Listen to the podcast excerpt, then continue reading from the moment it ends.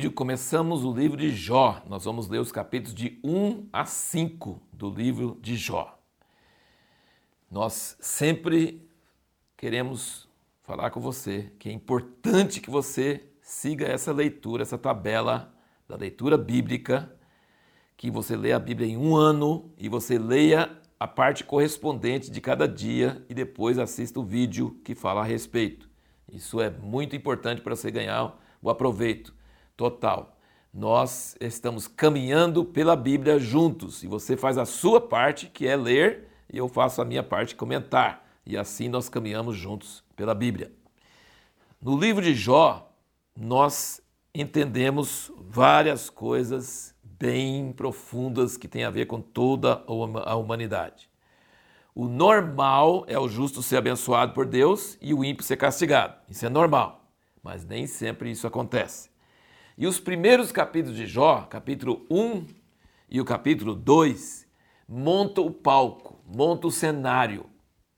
O cenário é montado. E Jó não sabe disso.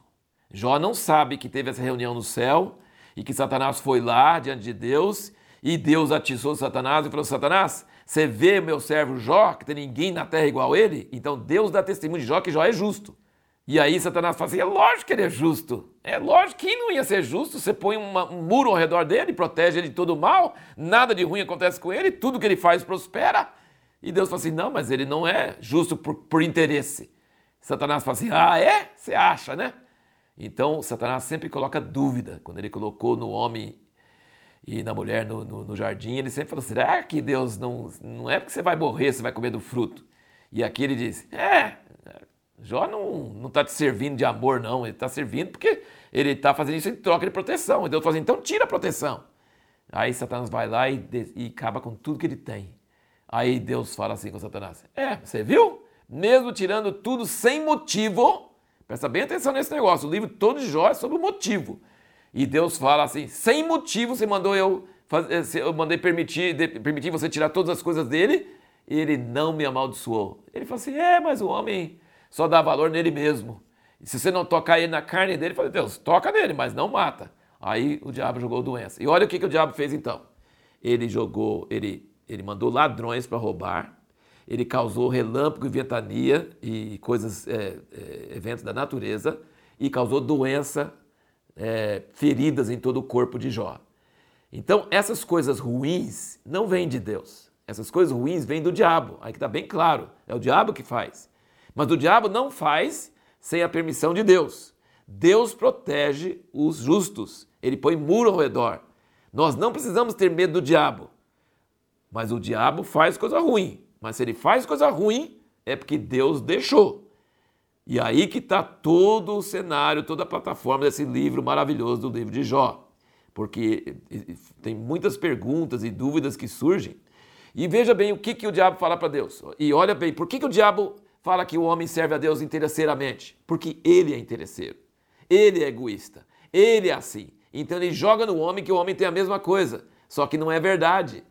O homem geralmente tem a mesma coisa que o diabo, porque plantou a semente, mas muitas vezes o, homem não é assim. E isso enfurece o diabo e isso agrada a Deus. Então, o livro de Jó é para mostrar para nós que o diabo e Deus, eles têm uma disputa pelo coração do homem. Deus quer que o homem ame ele, sirva ele, seja justo, sem interesse, desinteressadamente. E o diabo quer provar para Deus que ninguém ama Deus desinteressadamente, que todo mundo é igual ao diabo.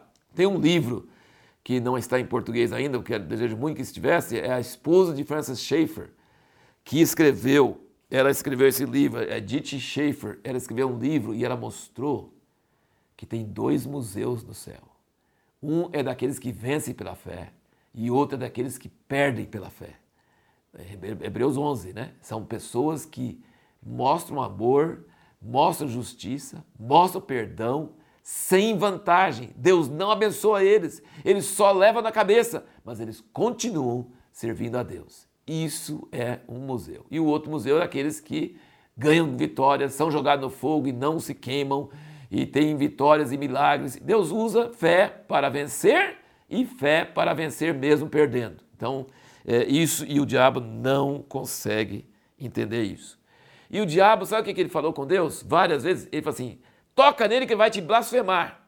Toca nele, ele vai te blasfemar. Ele não blasfemou. Ele falou assim: tá vendo? Deus falou assim: tá vendo? Não fez. Você falou que ia e não fez.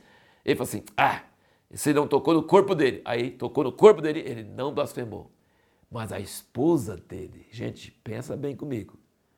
O papel de uma esposa que não é de Deus, hein? Que é o papel de esposa que é porta-voz do diabo. O que, que ela falou com ele? Na hora que estava na pior, que ele estava no fundo do poço, perdeu tudo, perdeu os filhos, perdeu os bens, estava lá no meio da cinza, se raspando com aquelas feridas horrorosas. Ela falou assim: você ainda continua honrando a Deus? Blasfema de Deus e morra. Amaldiçoa a Deus e morra. Ele não.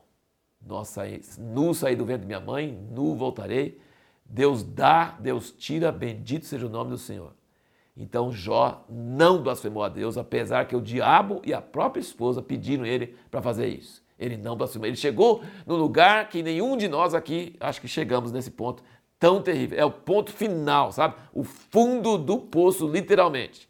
Agora, ninguém é de ferro, né? Então você vai ver durante o livro todinho de Jó o que, que surgiu nele por causa dessa situação. Ele não blasfemou, ele não amaldiçoou a Deus, mas ele ficou em uma depressão e numa desabafo e numa raiva. Ele amaldiçoou o dia que ele nasceu. Veja que coisa interessante que minha sogra contou para mim. Eu acho que ela não originou, acho que alguém tinha falado com ela. Muitos anos atrás, eu sempre ri sobre isso. Ela disse que o mês que. É, ela falou que Jó nasceu no dia 31 de fevereiro. Ué, como é que você está falando que nasceu no dia 31 de fevereiro? que ele amaldiçoou o dia que ele nasceu. Aqui está escrito que ele amaldiçoou o dia que ele nasceu. E a maldição de Jó foi tão forte sobre o dia que ele nasceu, que o 31, que é o dia que ele nasceu, foi embora. O 30 foi também. E o 29 ficou tão afetado pela maldição que ele aparece só de 4 em 4 anos. então, é só para você pensar. Ele não amaldiçoou a Deus, ele não blasfemou, mas que ele amaldiçoou o dia que nasceu. Ele amaldiçoou, viu? Ele amaldiçoou e ele ficou bravo e ficou na pior e nós vamos então ver é, muita coisa aqui no livro de Jó juntos. Nós vamos ver. Gente, e sabe o que é mais terrível? Não é só as desgraças, são os amigos que vêm apontando o dedo na desgraça. Até virou provérbio, amigo de Jó. Amigo de Jó vai para consolar. Em vez de consolar, aponta o dedo igual Satanás, acusando ele. Você deve ter feito alguma coisa errada, Jó. Não é possível, arrepende. Entendeu? Então, assim, nós vamos ver aqui os discursos de Jó e dos seus amigos.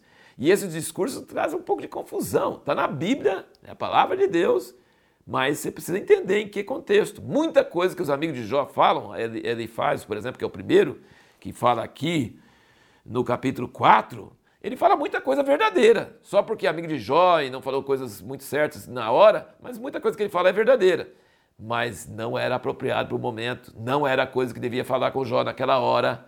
E assim você precisa aprender também. Quando você tem um amigo que está passando apurado, que está na pior, e você chega citando versículo da Bíblia para ele, ou exortando ele, ou pregando para ele, cuidado que você não esteja sendo um amigo de Jó. Precisa tomar muito cuidado com isso.